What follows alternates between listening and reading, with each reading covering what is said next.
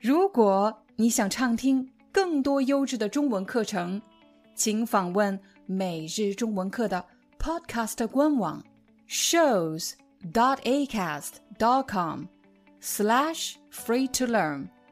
我们的付费会员通道为您提供无广告干扰的高质量收听体验，想听多少就听多少。让我们来看看今天的第一个词汇。今天的第一个词汇是社会阶层。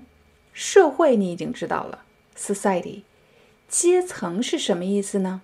你可以把这个三角形想象成我们的社会，然后根据每个人的经济收入以及社会地位由高到低的排列，从而形成了大致的三类人，也就是三层。每一层都是一个社会阶层，比如大多数人是在哪一层呢？大多数人是中产阶层。当然，这里指的是比较富裕的国家。通常，在一个比较富裕的国家，大多数人都是中产阶层。中产阶层的人越多，说明这个国家越富裕，生活的越好。法国算是一个比较富裕的国家，那么中产阶层的人，他们的生活是什么样子的呢？在我看来，中产阶层的人一般他们有自己的房子，而且爸爸妈妈两个人都有工作，他们家可能还有一辆汽车或者两辆。这样的人在法国一般是中产阶层。让我们再来看看富裕阶层。富裕阶层的人的生活状态是什么样的呢？富裕阶层的人一般累积了大量的财富，累积了大量的财富，而且有能力消费奢侈品。通常这些人是创业的成功人士，他们拥有自己的公司，也拥有自己的资产。还有一类人被称为社会底层，这些人很可能没有住房，没有汽车。甚至没有一份稳定的工作。说到这里，有的朋友可能会说：“我真的很讨厌聊社会阶层这个话题。”啊，说实话，我也不喜欢把人分成不同的阶层。可是，如果我们都没有恰当的词汇来去描述这种社会问题的话，又怎么能够解决它呢？我相信，在很多国家都会讨论到一个社会问题，那就是贫富。差异，贫就是贫穷，富就是富有。贫富差异的意思是指穷人和富人之间的差异有多大。在有的国家，贫富差异巨大。贫富差异巨大的意思是指穷人特别穷，而且穷人越来越多。富呢，富裕的人，富裕的人越来越富，穷人却越来越穷。我们就可以说，贫富差异越来越大。聊完这个话题后，瞬间觉得自己压力山大，觉得啊，这是一个社会问题，难道是我一个人能够改变的吗？